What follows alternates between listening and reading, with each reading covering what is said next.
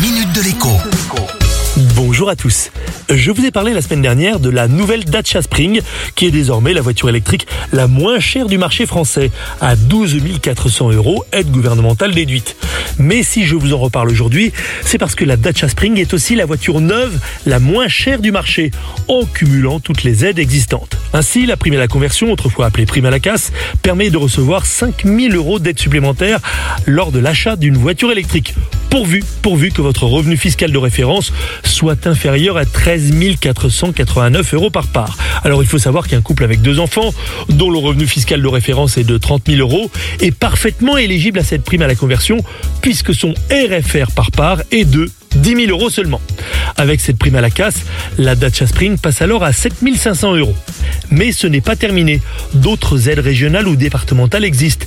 Les plus généreuses atteignent 6 000 euros et sont parfaitement cumulables avec les autres aides. Mes confrères d'automobilepropre.com ont fait le calcul. Au mieux du mieux, en cumulant toutes les aides disponibles, il est possible d'acheter une Dacia totalement neuve pour 1281 euros TTC. Tout cela parce qu'elle est électrique. Renseignez-vous bien afin de savoir à quelles aides vous avez droit dans votre ville, votre département ou votre région. Vous pourriez bien avoir une bonne surprise. À demain.